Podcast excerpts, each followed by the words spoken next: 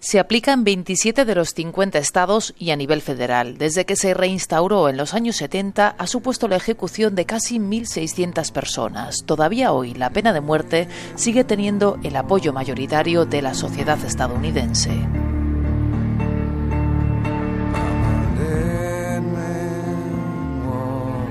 Según los datos del Instituto Pew Research, el 60% de los estadounidenses están a favor de la pena de muerte en casos de asesinato, el 39% en contra. Las cifras se han ido moviendo poco a poco, desde el 80% favorable en los años 90. El principal argumento de quienes apoyan la pena de muerte sigue siendo el de la justicia a través de la venganza.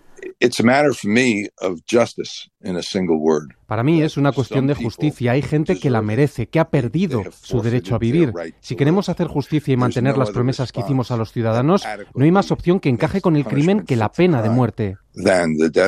Robert Blecker es un antiguo profesor de leyes de la Universidad de Nueva York. Ha pasado varios años en las prisiones de los Estados Unidos conociendo a condenados a muerte. Ha publicado libros, ha hecho una película, prepara ahora un podcast. Su conclusión es que hay quien merece morir ejecutado. Me he encontrado cosas buenas, pero también el verdadero mal, y ese consiste en dos actitudes. Por un lado, casos de sadismo, quien encuentra placer en matar, torturar o causar dolor. Por otro lado, los que muestran indiferencia y una frialdad absoluta hacia las víctimas. Pero también asegura que el sistema necesita cambios. Ahora mismo la pena de muerte se aplica en casos de homicidios. Blecker considera que habría que limitarlo, excluyendo, por ejemplo, los asesinatos que se producen cuando un robo se complica. Asegura que así se reduciría el número de condenas injustas o incluso de condenas a inocentes. Desde 1973 han habido 196 personas que han sido sentenciada a la muerte que luego han sido exonerados. 196 personas inocentes de 1.600 condenadas en estos años. El dato nos lo da Cristina Bordé, abogada estadounidense de origen colombiano. Lleva más de dos décadas defendiendo a personas que se enfrentan a la pena de muerte. Nos explica que se opone a este castigo porque es injusto moralmente, porque no disuade a los criminales y porque es discriminatorio. Por ejemplo, eh, si tú matas a una persona blanca, tienes mucho más probabilidad de que van a dar la pena de muerte que si matas a una persona negra o si matas a una persona hispana. Entonces, eh, blanco versus negro es tres veces más probable de que van a dar la pena de muerte. Blanco versus latino, cuatro veces.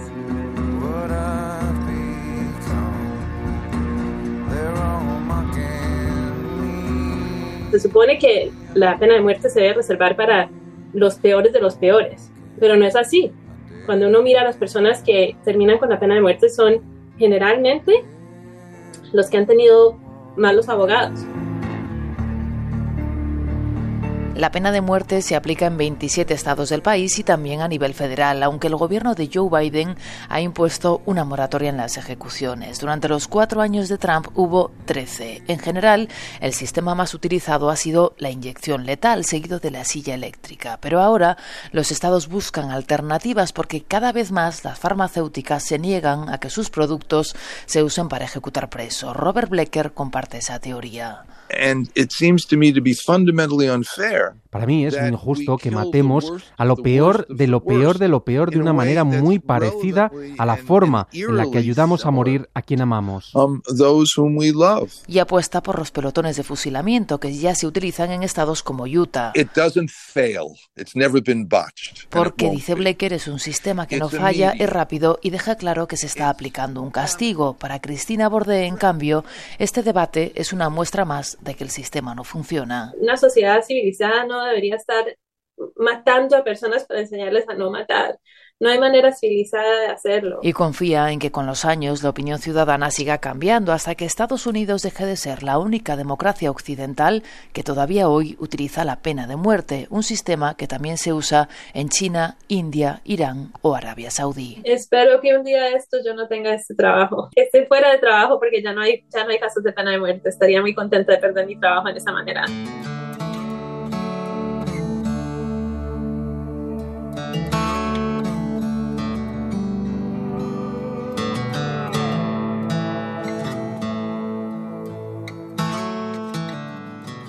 Desde Washington, María Carou para Radio 5, Todo Noticias. Just last week I went to prison to see some boys down on death row.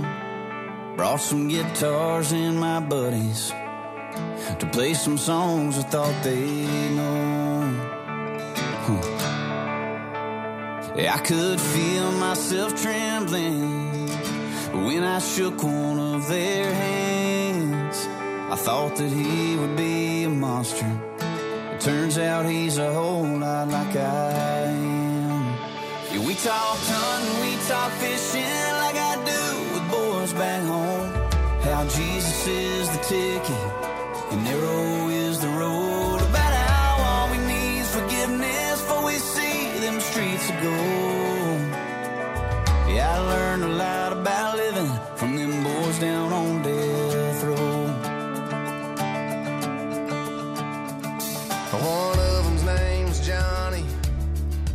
Tussock grass in 30